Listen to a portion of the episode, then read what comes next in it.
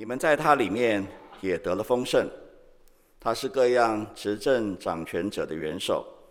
他们，你们在他里面也受了不是人手所行的割礼，乃是基督使你们脱去肉体情欲的割礼。你们既受洗，与他一同埋葬，也就在此与他一同复活。都因信，那叫他从死里复活神的功用。你们从前在过犯和未受割礼的肉体中死了，神赦免了你们一切过犯，便叫你们与基督一同活过来，又涂抹了在律例上所写攻击我们、有碍于我们的字句，把它撤去，钉在十字架上，即将一切执政的、掌权的掳来，明显给众人看，就仗着十字架夸胜。今天我们证道的是修荣生牧师，他证道的题目是“仗着十字架夸胜”。感谢主，今天是复活节，呃，我们为复活节感恩。啊、今天在崇拜结束以后，记得哈，每一位今天来到现场的弟兄姐妹，都有一份礼物。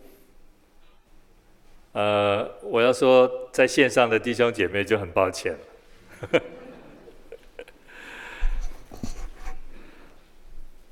圣经告诉我们，耶稣复活以后有四十天的时间，向五百多个人显现。这个数字写得非常的精准，五百多个人显现。保罗在写哥林多前书的时候，他说到他那个时候。几乎还有一半的人还活在世上，也就是这些人继续的在为耶稣基督的复活做见证。今天我们基督徒，平常我们对于所谓圣经的真理、对耶稣的死、对十字架，相对我们对复活的理解要来得多，甚或是。我们去诉说、传扬、去表达这件事情，在十字架的主题上，远比在复活的主题上来得多。所以这也提醒教会，传讲十字架非常重要，但是传讲复活也一样的重要。罗马书第四章二十五节。保罗他很清楚地把十字架跟复活放在一起谈因信称义。保罗说，耶稣被交给人是为我们的过犯，复活是为叫我们称义。他谈两件事情：十字架解决了罪跟死的问题，但是他马上就告诉我们，复活，耶稣基督的复活。才是使我们真正在神的面前得以称义。十字架跟复活这真理一体的两面，才是因信称义完整的内容。不过，我们看这教会历史两千多年以来，所谓各种别样的福音，不断的在教会里面去模糊基督的信仰。别的福音呢？保罗就是用这样来形容。当然，保罗特别指那些奉割礼派传在福音上要加上割礼这件事的。但是，我们同样可以把别的福音这样的一种叙述用在教会里面不符合圣经真理的这样的教导。别的福音当然也在模糊耶稣的死和耶稣的复活，直到今天仍然有。这样的传递，在哥林多前书十五章第三到第四节，保罗说：“我当日所领受又传给你们的，第一，就是基督照着圣经所说，为我们的罪死了，而且埋葬了，又照圣经所说，第三天复活了。因为耶稣的复活。”所以，基督信仰或者基督它的永存性对我们才有意义。如果耶稣没有复活，就像工长老刚刚带领我们所读哥林多前书的经文，如果耶稣没有复活，一切都是枉然。我们信的也是枉然。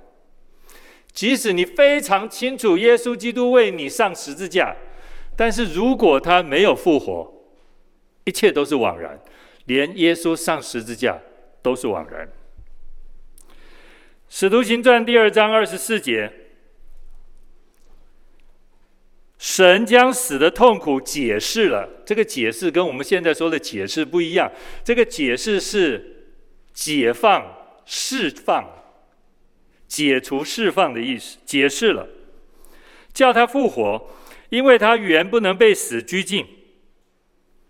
感谢神，耶稣十字架彻底的解决了。罪的捆绑。如果我们从约翰一书的真理来看，你是属基督的，你就不能再犯罪了。不单解决罪的问题，也解决了今天你我继续犯罪的问题，而复活又全然吞灭了死亡。在提摩太前书的第三节，呃，第三章第十六节。保罗说：“大斋近前的奥秘，无人不以为然。就是神在肉身显现，被圣灵称义，被天使看见，被传于外邦，被世人信服，被接在荣耀里。”保罗说的这些内容指的是谁？当然指的就是那位复活的耶稣基督。耶稣为你我的罪被咒诅，死在十字架上。他的复活，天父借着圣灵让他重新被称义，而这个在圣灵里被称义，乃是要让世人看见，被传于外邦，并且被接在荣耀里。这最后谈的是耶稣基督的升天，所以耶稣的复活是上帝重新称义他，因为他为你我的罪。被咒诅。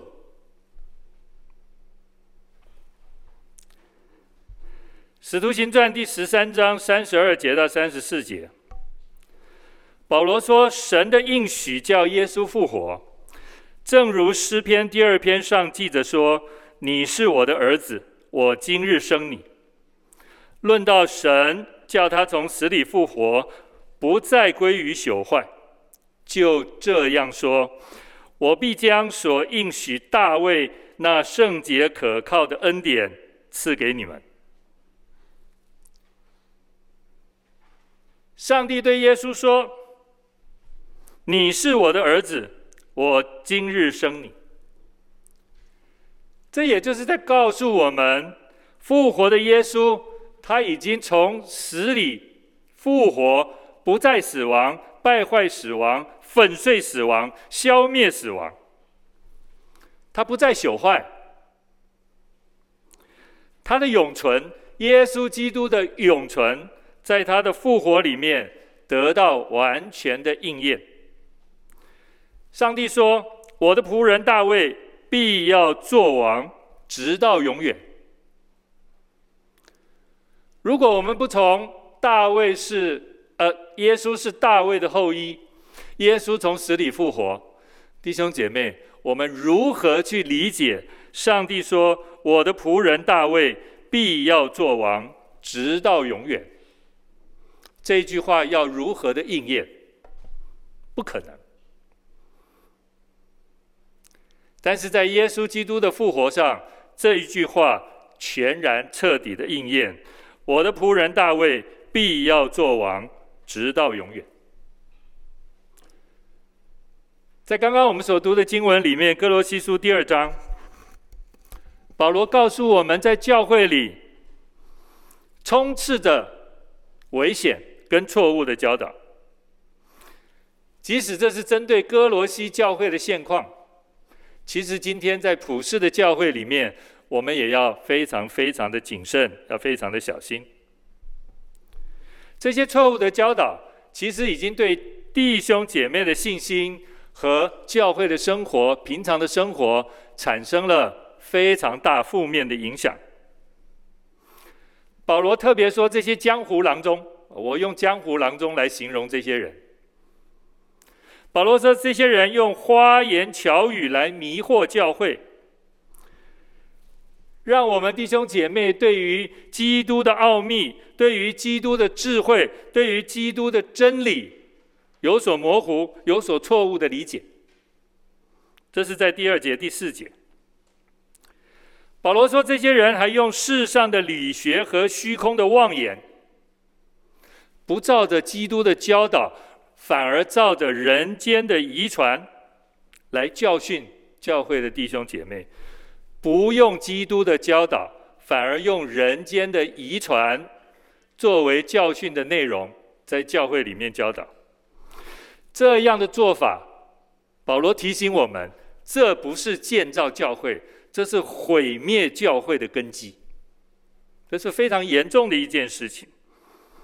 这是在第六节到第八节，保罗在这里提醒我们的。所以弟兄姐妹，我们可以从这里的教导明白，如果教会或者是我们的信仰不建立在耶稣基督的十字架跟复活上面，我们很容易用属世的价值，用人间的遗传。用你过去的传统来作为我们生命信息教导的内容，你很容易。普世的价值、人间的遗传，最多的就是在教你我，你可以做什么，你要做什么，或者你不能做什么，你不可以做什么。在这普世的生活里面，你发现这些事情充斥着我们，使你我不单在基督里没有自由，反而在生活当中越发的没有自由。我们从十四节到二十三节，你就可以了解这些人，我说的这些郎中，这些人其实攻击教会当中的弟兄姐妹什么？攻击弟兄姐妹不守律法，从他们对信徒攻击说基督徒不守神的律法，你就可以知道这些人非常看重守律法。守律法没有什么不对，但是如果我们看重守律法到高举福音的恩典，守律法会出问题，你就会落入在律法主义里面。这是这些人的第一个问题，常常用律法来衡量我们是否是一个合宜的基督徒。第二呢，保罗说他们在教会里面倡议敬拜天使，这些人故意谦虚，大搞神秘主义，在教会里面敬拜天使。弟兄姐妹，除了三一神是我们唯一要敬拜的。没有什么，包括天使都不是我们要敬拜的。在圣经里面曾经记载过几次，有人要向这些使徒们献花敬拜他们，使徒们都会忙忙跳出来禁止这些事情。人是受造物，人也不能被敬拜，唯独三一真神是我们应当敬拜的。所以这些江湖郎中在教会里面提倡，我们可以敬拜天使。弟兄姐妹，这是一个错误的教导，会引导我们下地狱的。这是教会里面第二个问题。教会里面说的第三个问题是，这些人在教会里面制定非常多的限制规定，在生活上有非常多的禁忌忌讳。你不可以做这个，你不可以做那个，你不可以吃这个，你不可以吃那个。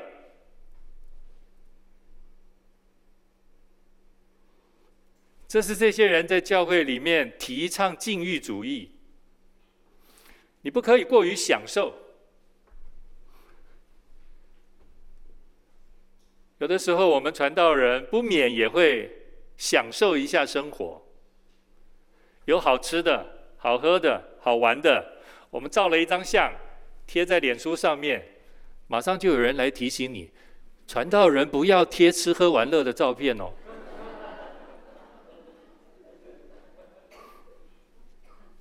那为什么弟兄姐妹可以贴吃喝玩乐的照片？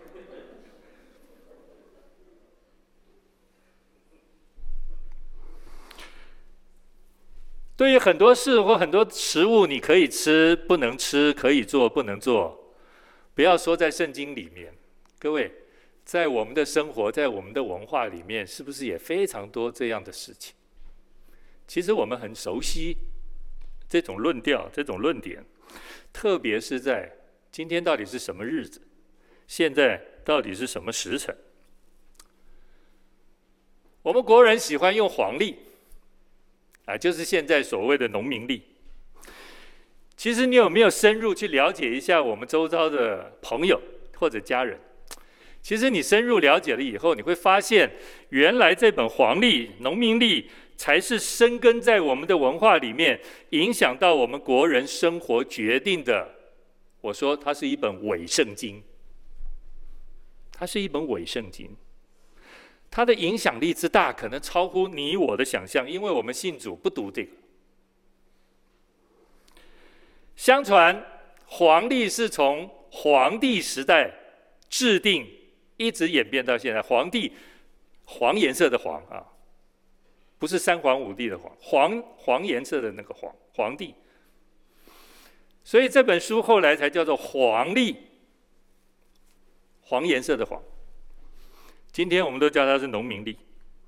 这本书里面讲了祭祀，讲了宗教信仰，讲了农务，讲了你的生活该注意的事情。这本书里面讲每一天适宜做什么，忌讳做什么，冲到什么，煞到什么，什么时间是好时间，是吉时。今天适合做什么事情？今天忌讳做什么事情？今天会冲到哪一个生肖？今天会煞到哪一个方向？哪一个座位坐向？今天哪一个时辰是吉时良辰？这本书里面写的非常非常的详细。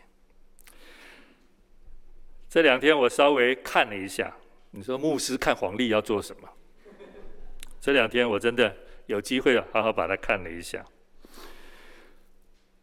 连新生婴儿什么时候要剃毛剪头发，在黄历上都告诉你什么时候可以做，什么时候不能做。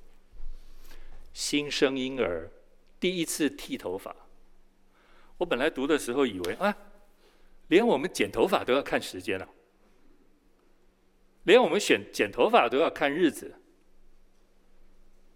你还要看理发店的那张椅子到底是什么方位，然后你剪头发还要问一下理发师，请问你的生肖是什么？要不然会冲到你今天去剪头发。哦，原来我这样理解是错的。他讲的是新生婴儿第一次剃胎毛的时间，你不可以随便剪的。这些事情在原来在黄历里面都记载的这么清楚。不过，我们今天真的从我们国人或者是家人生活的方式来看，其实大家对很多事情根本不在意，对不对？实际的情况是他们不在意的。但是，当发生一个他们在意的事情的时候，他们就非常非常的坚持，非常的坚持，甚至拿这本所谓伪圣经出来告诉你这一天不可以做这个事情。感谢上帝，我说这些就是我们基督徒已经与基督同死、同埋葬、同复活，我们实在没有什么必须要坚持的。弟兄姐妹，在你的生活里面，你一定要自由到你没有什么事情一定要坚持。唯一要坚持的，对我们来说，唯一要坚持的就是基督是主，除他以外别无拯救。除了这件事情，一定要坚持到底。其他还有什么好坚持的？我们在生活、在饮食、在起居上，弟兄姐妹，你要生活的自由，你要生活的自在。信主以后，我就不再吃猪血汤、猪血糕。信主以后，我就不再吃猪血糕、猪血汤。虽然我一直很喜欢吃。我不吃，不是因为我被圣经的规定所捆住，不是。我不吃，是因为我希望我的出发点是因为爱心的缘故，不希望一个传道人或者一个基督徒，我们继续的去吃一些东西，结果反而绊倒了我亲爱的弟兄姐妹。或者我仍然在享受在我的自由里面，不小心让别人误解了基督教信仰，原来是可以这样的。弟兄姐妹，在你的生活里面可以享受与主同复活那样的自在自由，但是你一定要回到你的本心，回到圣经的真理。如果你今天做这件事情会绊倒别人。如果你这件事做这件事情会影响别人对基督、对基督的信仰有错误的理解，那你就坚持到底，不要去做。有一年，我们带着一群短宣队去短宣。啊，各位，你知道我们信友堂的弟兄姐妹对圣经真理都是非常了解的，对不对？所以我们在吃喝这些事情上也都是没有忌讳、毫无禁忌的。结果那天晚上呢，我们在那个短宣的教会里面，我们就烤肉哦，大家好开心的烤肉。我们一个弟兄就买回来很多猪血糕。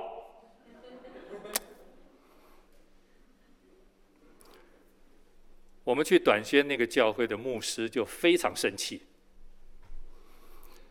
为什么我们这些短宣队的队员就这样的买猪血糕回来，晚上烤肉的时候要吃？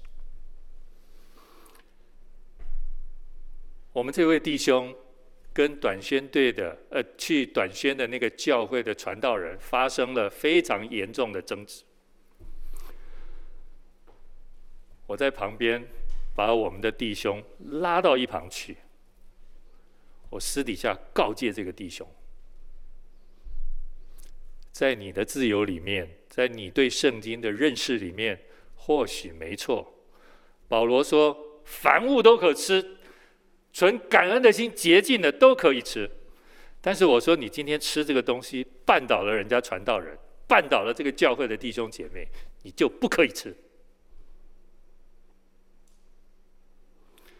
弟兄姐妹，我们做事情虽然自由，在复活的恩典当中全然自由，但是你不能只从你的角度来思想，你需要从别人怎么样看你的眼光，看这件事情来思想。你当不当做？所以，我也求上帝给我这样的检视自己，在生活上，我是否还活在律法主义、活在神秘主义，或者活在禁欲主义，或者活在我所谓的自由当中，却完全不体恤别人？小心。前面保罗在哥罗西教会所说的问题，我们都很清楚，我们会避免。可是我说我们在自由里面，有的时候不体恤别人，这常常是在我们生命当中的一个盲点，不自知的一个盲点。求上帝帮助我们，今天是复活节，让我们活得自在，但是不是被辖制的一种。而是在自在的当中，也活出上帝真实的爱心。保罗看到教会有这么多的问题，保罗怎么样解决？他人不在哥罗西教会，保罗透过哥罗西书来提醒教会四件事情。我们从圣经里面你可以看到，保罗看到问题，他马上提出对策，四件事情。各位，你可以把它写下来。保罗提的四个提醒，还有叮咛教会。第一个是在第三节和第九节，保罗说：“弟兄姐妹啊，要更多的认识耶稣基督啊！你要真的要更多的认识耶稣基督。好，我把第三节、第九节读一遍。一切的智慧知识都在基督里面藏着，神本性一切的丰富都有形有体的居住在基督里面。保罗这里说的丰富，就是上帝一切的能力，还有他属性的总和。凡是你可以想到的上帝的内容，都包括在耶稣基督的里面。而且耶稣还是律法的总结。保罗告诉我们这个。所以你必须更多的认识耶稣基督，更多的领受从基督而来的丰富。我们求天父将那赐人智慧和启示的灵赏给我们，好叫我们真知道他。很多弟兄姐妹在信仰上有非常多的问题，我们也非常乐意回答。但是我反过来要问弟兄姐妹：你真的有好好读圣经？你真的有好好认识耶稣吗？可能没有，以致我们在生活上有非常多的问题。其实你没有回到圣经，回到信仰，回到基督里面去看。保罗提醒教会要解决这些问题，我们只有更多的认识耶稣基督。保罗提醒我们第二个原则，在第十三节和第十五节，他说：教会或者基督徒。你要知道，基督已经为你成就的事情，不要被那些囊中模糊的焦点，不要被他们错误的教导引导，使我们该走的一种信仰生活走偏了。所以保罗提醒我们要知道基督为你成就的事情。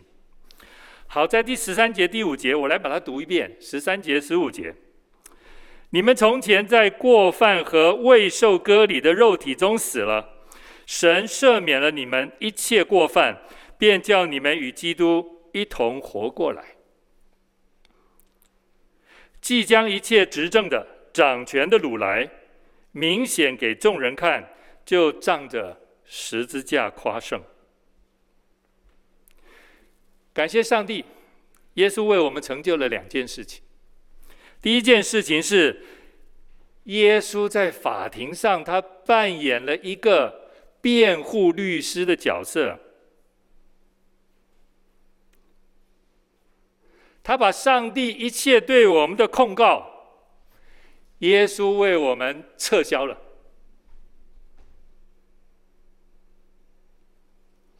使我们无罪开始。耶稣是我们的辩护人，他。让我们无罪开始。保罗说：“因为律法上攻击我们、定我们罪的字句，就是弟兄姐妹，你欠人钱写了欠条，那个欠条就定你的罪。而今天我们是欠了上帝的罪债，那个罪债就定了我们的罪。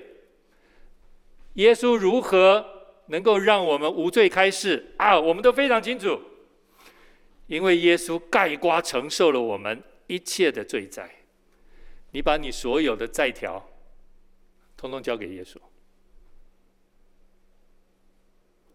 耶稣为你我承担了一切的罪债，这是耶稣为我们做的，感谢神。第二，基督从死里复活，他掳掠了所有执政的掌权的，意思就是所有的这些堕落的天使，在他凯旋的行列。在耶稣得胜的行列，在他靠着十字架得胜的恩典得胜的行列当中，耶稣把那些掳来的那些堕落的天使显给我们看。弟兄姐妹，你看到耶稣得胜吗？你不要把它只当作是一个信息在宣告，而是耶稣已经把那些堕落的天使抓来了，那是耶稣的俘虏。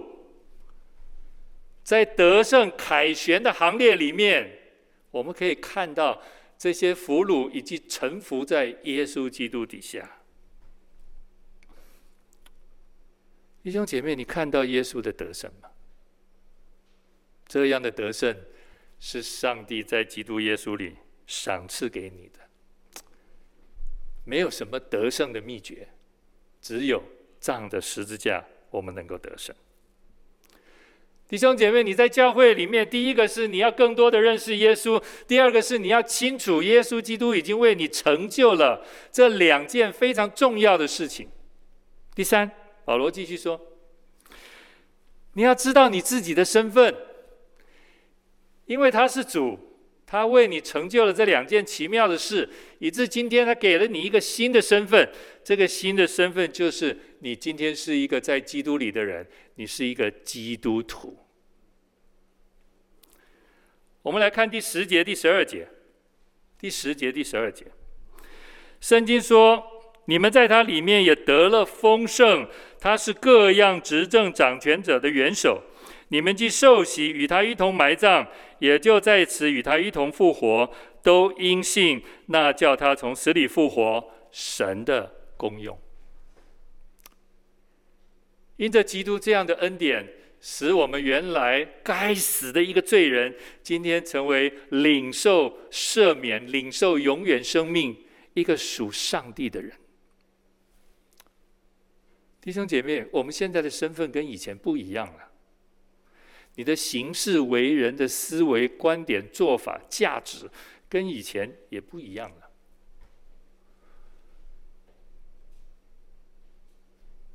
今天在基督里是一个新造的人。耶稣的复活，那个复活的能力，要带领你更新你，活出一个新的你，一个新的你。基督徒就是在基督的恩典里面，要展现出一个新的你。因为你有一个属灵的经历，你已经与主同死、同埋葬、同复活。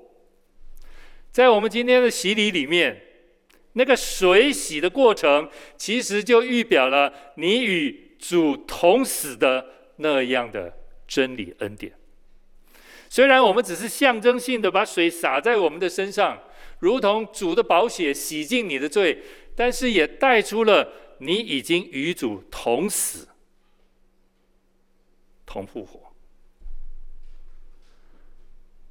可能有人还在问说，我相信耶稣就好了，为什么我还要受洗？受洗有非常深的属灵含义。信耶稣跟受洗不是两件事情，它是一件事情。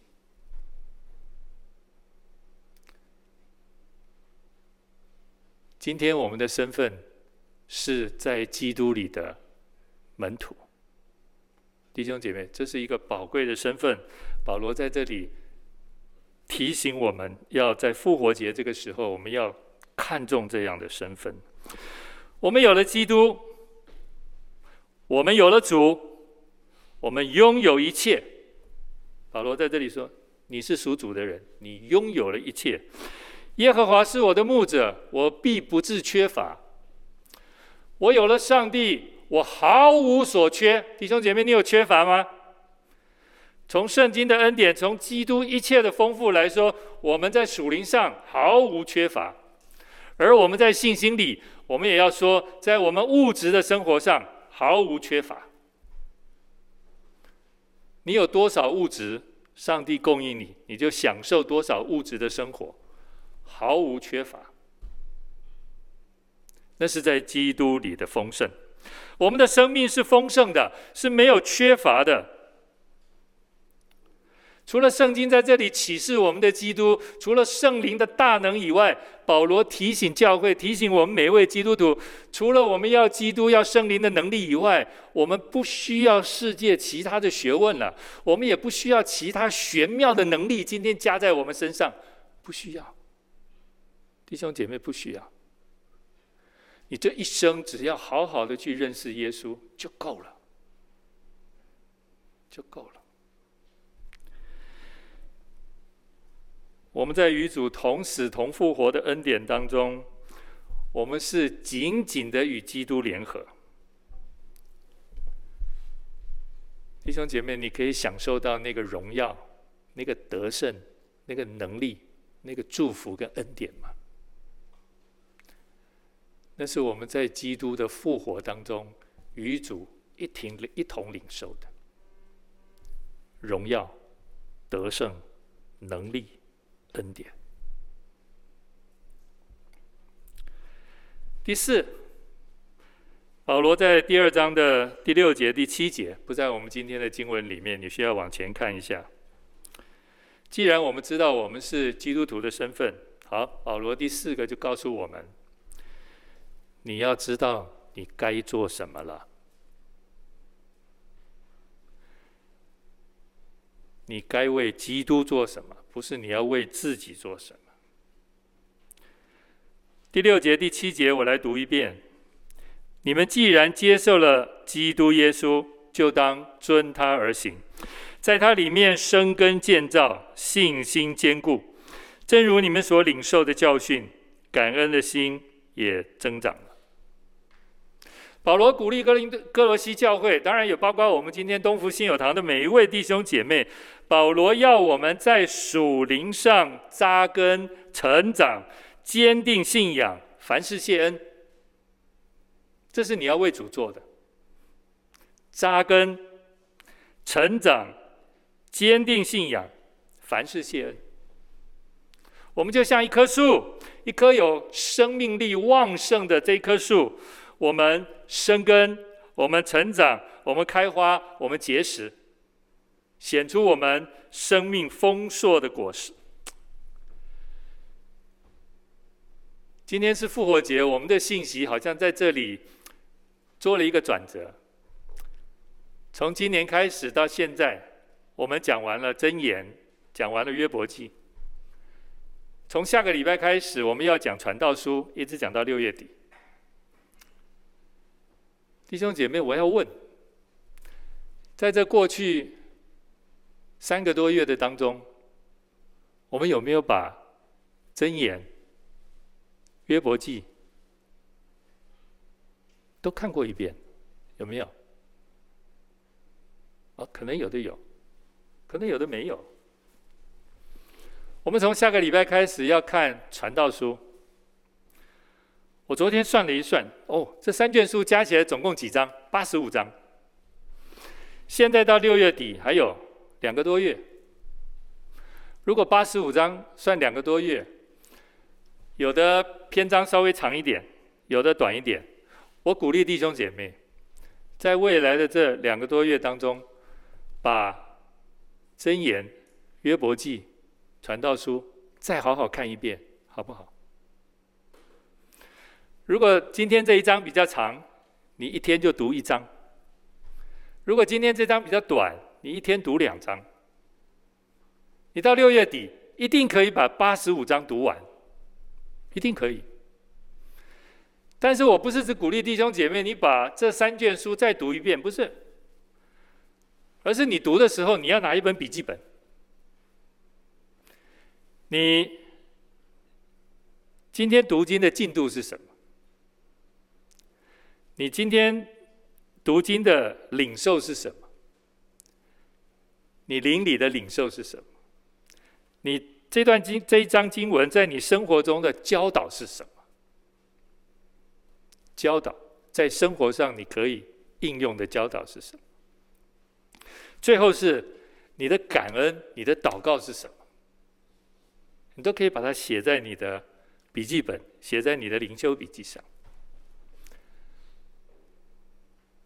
弟兄姐妹，如果你愿意稳定的建立灵修生活，我鼓励你一定要有一本灵修笔记。灵修不是我们每天读一张圣经，读完了，可能也没时间去多想，然后今天我们的灵修就结束了。这样的灵修感觉有做，其实很可惜，非常可惜。这是我回顾，我们从今年开始到现在，我们在箴言、约伯记，还有即将要开始的传道书上面给大家的一些建议。谈到这个，我当然就想更多的去谈一下。我想在东福信友堂的弟兄姐妹，很多人应该有自己的灵修，但是我也相信，一定有少部分、极少部分的弟兄姐妹，你还没有建立你的灵修生活。我们很难把这个课开成一堂主日学，让大家来上。我们要怎么灵修？我想今天我要借一点时间给大家一点建议。我只有三个建议。第一个，这些建议都是我学来的，不是我发明的，我学来的。从属灵的长辈，从从那些资深的牧师教导我们的，我们也试着这样去做。第一个是固定，固定你的灵修的时间、灵修的地点、灵修的方式，最好能够固定。稳定恒常的学习，才会有越来越累积的收获。第一个是固定，当然我知道，我们有一些弟兄姐妹，你还在职，可能一大早要赶车上班，等等等等。无论今天你是在职，或者你今天退休，或者我们有一些姐妹，可能我已经在家里非常长的时间，我根本就是一个全职的妈妈，全职的家庭主妇，不管。你今天什么时间是最方便？把你认为最好的时间拿来灵修，把你一天当中你认为最好的时间拿来灵修。有的人可能是一清早起床，有的人可能是晚上睡觉前，他才能够好好的安静有一段时间，都好。但是你每天最好能够用那个时间，就是固定下来。把它当做你跟上帝亲近的时间，不要把剩余的时间拿来灵修。所以我说，你要把你最好的时间拿来灵修，不是剩余的时间。因为我自己也有这种错误，忙完了一天以后，最后好像哎呦，圣经还没读，觉得有一点罪恶感，今天晚上睡不着觉。囫囵吞枣，读一下，赶快睡觉。第二，进度，刚刚谈的是固定，第二谈的是进度。我刚开始读圣经的时候，有人教我你怎么读圣经。白天读一篇诗篇，读两卷旧约，呃，两张旧约，读一张新约。读一篇诗篇，读两张旧两张旧约，一张新约。如果你晚上还有时间读，晚上读一篇箴言。各位，如果你每天可以这样读，你就想想看，诗篇一百五十篇，如果我每天读一篇，五个月读一遍诗篇。如果你每天晚上能够读一篇箴言，你发现啊，太好了，每个月可以读一遍箴言。每个月，如果你愿意新旧约每天这样的读，各位一年可以读一遍圣经，一年读一遍圣经。当然这只是读经的部分，长辈教我们这样读，我们就乖乖的这样读，我们也没有什么新的花样，我们就这样读。我知道这样的读法对于初信的弟兄姐妹，这样读经是最有效的。最有效，可能我们信主都很有一段时间了，我们就发现我们可能不不不需要这样读经了。很好，弟兄姐妹，如果你有你自己的读经方式，就用上帝给你这样的领袖继续读经。但是如果你发现你的读经方式其实是不稳定的，那我鼓励你回来用这样的读经法吧。白天读一篇诗篇，晚上读一篇箴言。然后再读两卷、两篇、两章旧约，一章新约。你看看这一年下来，上帝如何丰富的把他的话赏赐给你。啊，第三，如果你可以虽然我们觉得年岁慢慢大了，把神的话记在心里，背一点圣经。你不要给自己太多的好高骛远的一些计划，说啊，我每天读一段，或者每天背一节圣经。我们刚开始都有这样的座右铭嘛，但是到最后发现根本做不来。千万不要说我每天给自己一个计划，读背一段圣经，不要。我可以跟你保证，你绝对做不来。一个礼拜背一段圣经可以吗？回转向孩子的样式，因为我们儿童主入学就一个礼拜背一段。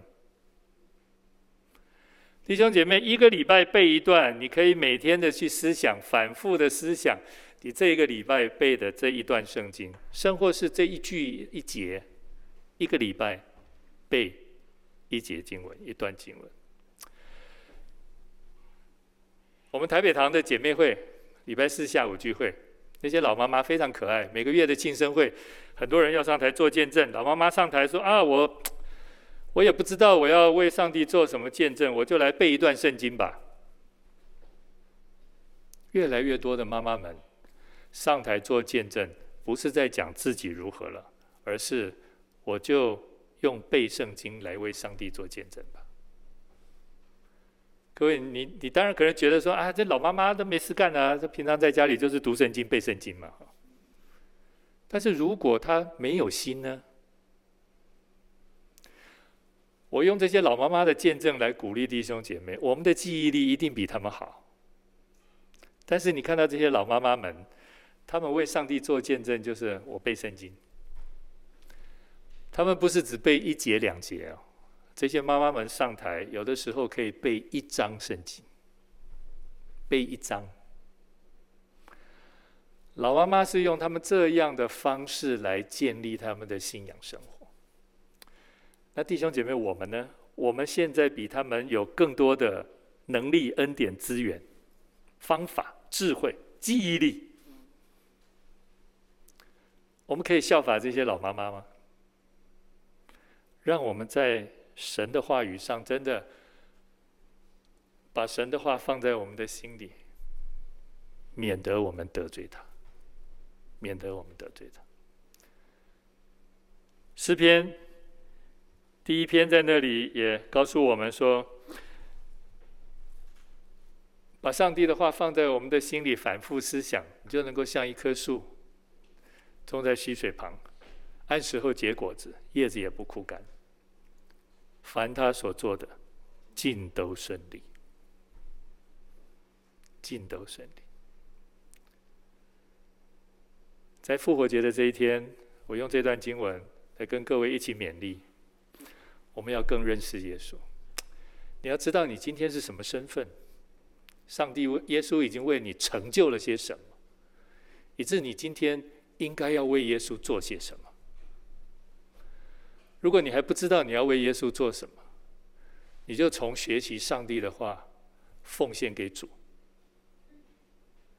让这样来不断的扎根，来认识耶稣。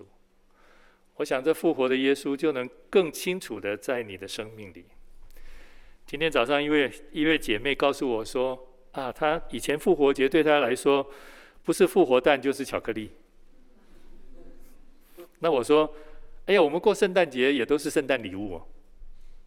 但是他说，今天早上他经历到耶稣复活的大能在他的里面，不再是复活蛋跟巧克力了，是真实复活的大能在他里面。我听了好羡慕，好感动。弟兄姐妹，这是你的复活节？你每天都可以活出复活节的恩典。我们一起祷告，愿上帝恩待我们，透过保罗对歌罗西教会的这段教导，也提醒东福信友堂，我们真需要在认识耶稣的这件事上，要更多的摆上。最后，我们也需要在为主服侍的事上有更多的摆上。不单是我们读圣经，更多的来认识主，也更愿意弟兄姐妹委身在这里，摆上你的时间。摆上你的生命，摆上神赏给你的恩赐，可以服侍其他的弟兄姐妹。我们感谢你垂听我们的祷告，奉耶稣基督的圣名，阿门。